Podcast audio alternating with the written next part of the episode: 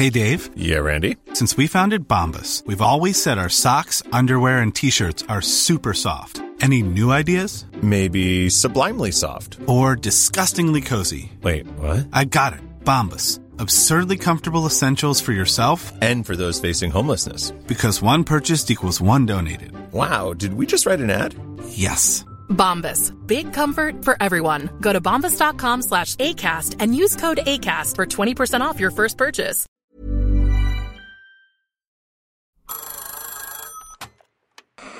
Hola, Hola. hola, hola. ¿Estás ahí? ¿Quieres saber lo que está pasando en tu país y en el mundo en pocos minutos? Te lo cuento.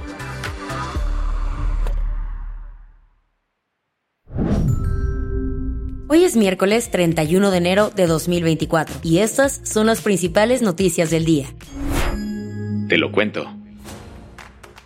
Tras dos años y siete meses de espera y reconstrucción, la línea 12 del metro reabrió completamente sus puertas. Esta reanudación total llegó a tres meses de cumplirse el tercer aniversario del trágico colapso de un tramo de la línea dorada, que cobró la vida de 26 personas y dejó a un centenar de heridos. ¿Recuerdas la noticia? ¡Quítense! ¡Hay alta tensión! ¡Hay alta tensión! Circulan videos conmovedores de lo que se vivió segundos después de este terrible accidente en la línea 12 del metro. ¡Marquen a la ambulancia! ¡Marquen una ambulancia! eh, delicado, realmente. No sabemos qué, eh, qué haya pasado. La noche del 3 de mayo de 2021, un tramo del viaducto elevado entre las estaciones Olivos y Tezonco se derrumbó cuando un tren pasaba, provocando la caída de dos vagones sobre Avenida Tláhuac. Cinco meses después, la Fiscalía General de Justicia Capitalina concluyó que errores de construcción causaron el colapso. Sin embargo, un peritaje independiente de la firma DNB agregó la falta de mantenimiento como factor contribuyente, una conclusión que el gobierno de la CDMX rechazó. En octubre de 2021, Claudia Sheinbaum, entonces jefa de gobierno, anunció que la constructora de carros Slim, Carso Sixa, que forma parte del consorcio constructor de la línea, se encargaría de las reparaciones del tramo y apoyaría a un fondo para las víctimas. Tuvieron que pasar mil días para que la reconstrucción concluyera y la línea fuera inaugurada. Con todo, y que el presidente López Obrador había prometido reabrirla en un año tras el accidente. En la ceremonia de reapertura de ayer, Martí Batres, actual jefe de gobierno, enfatizó la seguridad de la línea renovada. Cuenta con el registro de las constancias de seguridad estructural de todos los tramos. Por su parte, Jesús Esteban Medina, secretario de Obras y Servicios, resaltó que ahora tiene el doble de resistencia. Eso sí, a pesar de que la línea dorada ya esté en funcionamiento completo, permanece una herida abierta respecto a la rendición de cuentas. Hasta ahora no se ha iniciado un juicio contra los 10 exfuncionarios y supervisores de la obra que fueron vinculados por homicidio, lesiones culposas y daños a propiedad privada, entre ellos el exdirector del proyecto Metro, Enrique Orcasitas. ¿Qué más hay? La relación entre Venezuela y Estados Unidos dio un paso hacia atrás. Justo cuando parecía que ambos países estaban limando asperezas, Estados Unidos anunció que reactivará las sanciones al sector petrolero y del gas en Venezuela. Esta decisión fue tomada luego de que el Tribunal Supremo de Justicia venezolano inhabilitó la candidatura de la opositora María Corina Machado, quien se perfila como la principal rival del presidente Nicolás Maduro en las próximas elecciones. ¿Y qué implican estas sanciones? Según el Departamento de Estado estadounidense, no se renovarán dos licencias otorgadas en octubre pasado, en el marco de los acuerdos de Barbados, pactados entre el gobierno y la oposición venezolana.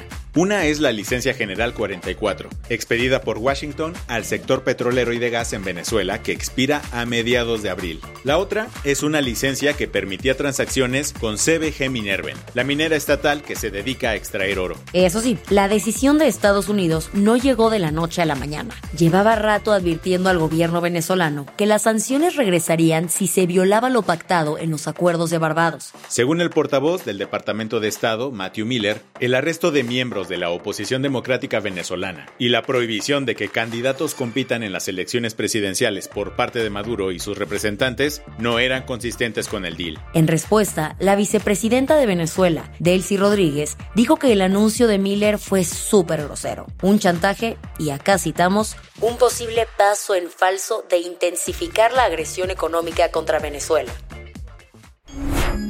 Las que tienes que saber. ¿Recuerdas que en octubre pasado te contamos sobre la detención de Andrés Roemer en Israel para su posible extradición a México? Pues resulta que el escritor, que enfrenta cinco acusaciones judiciales por violación en la Ciudad de México, salió de prisión y ahora está bajo arresto domiciliario. Este cambio se dio el pasado 15 de diciembre, pero la noticia se hizo pública ayer por el periodista Ciro Gómez Leiva, quien compartió una carta enviada por Roemer. En ella, el presunto violador afirma que Israel ha encontrado, y acá citamos, mil falacias mexicanas en su caso y que su peligrosidad es similar a la de un peluche. Ojo, su proceso legal en Israel sigue en curso. Como tal, falta que el Tribunal de Distrito de Jerusalén tome una decisión final sobre la petición de extradición. Casi 30 años después del asesinato del candidato presidencial del PRI, Luis Donaldo Colosio, el caso resurgió con nuevas controversias. Este lunes, la Fiscalía General de la República revivió la teoría de un segundo tirador que en su momento fue descartada. La FGR señaló a Jorge Antonio S., un agente del CISEN, quien habría sido encubierto por Genaro García Luna. Eso sí, ninguno ha sido arrestado porque un juez rechazó su detención. Luego de esta noticia, el mismo lunes, Luis Donaldo Colosio Riojas, hijo del candidato fallecido, pidió a AMLO indultar a Mario Aburto, el único condenado por el magnicidio. ¿Y eso? Dijo que busca que las autoridades le den carpetazo final al caso de su padre para que ya no se utilice políticamente. A todo esto, ayer el presidente López Obrador rechazó en su mañanera la solicitud de Luis Donaldo, alegando que el caso es un asunto de Estado, y agregó, Quiero que en lo que a mí corresponde no se deje de investigar.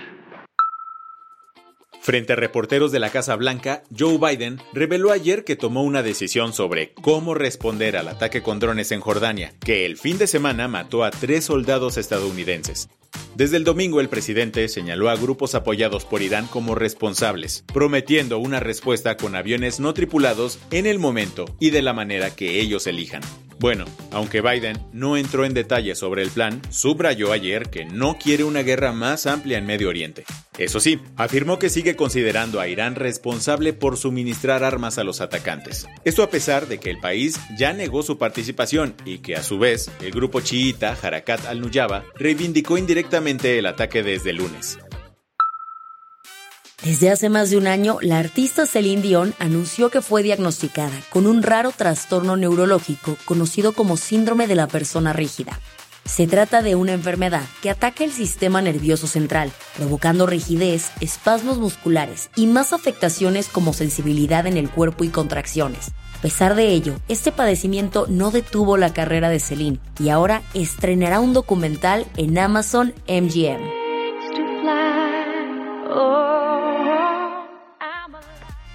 Se llamará I Am Celine Dion y mostrará cómo han sido los últimos meses de la cantante viviendo con este síndrome. El objetivo es sensibilizar a las personas sobre esta enfermedad. Eso sí, por ahora la fecha de estreno está pendiente.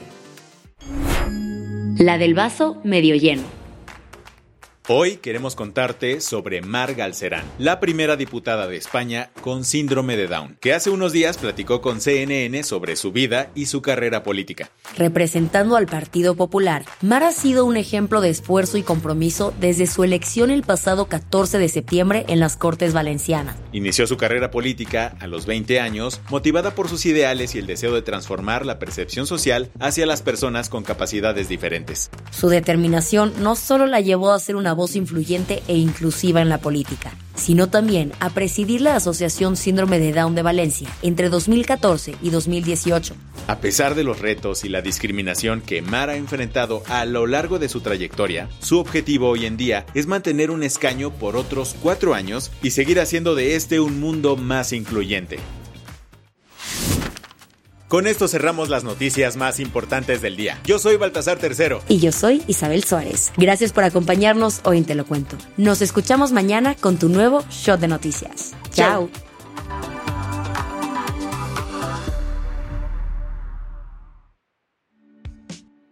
Este noticiero es una producción de Te lo cuento. El guion de este episodio estuvo a cargo de Aisha Al-Janabi. Paula Gándara es la editora del guion y la dirección editorial es de Sebastián Erminger. Gelue Santillán es la directora creativa y el diseño de sonido está a cargo de Alfredo Cruz. Si quieres estar al día, nos encuentras como arroba te en Instagram, TikTok, Snapchat y Twitter.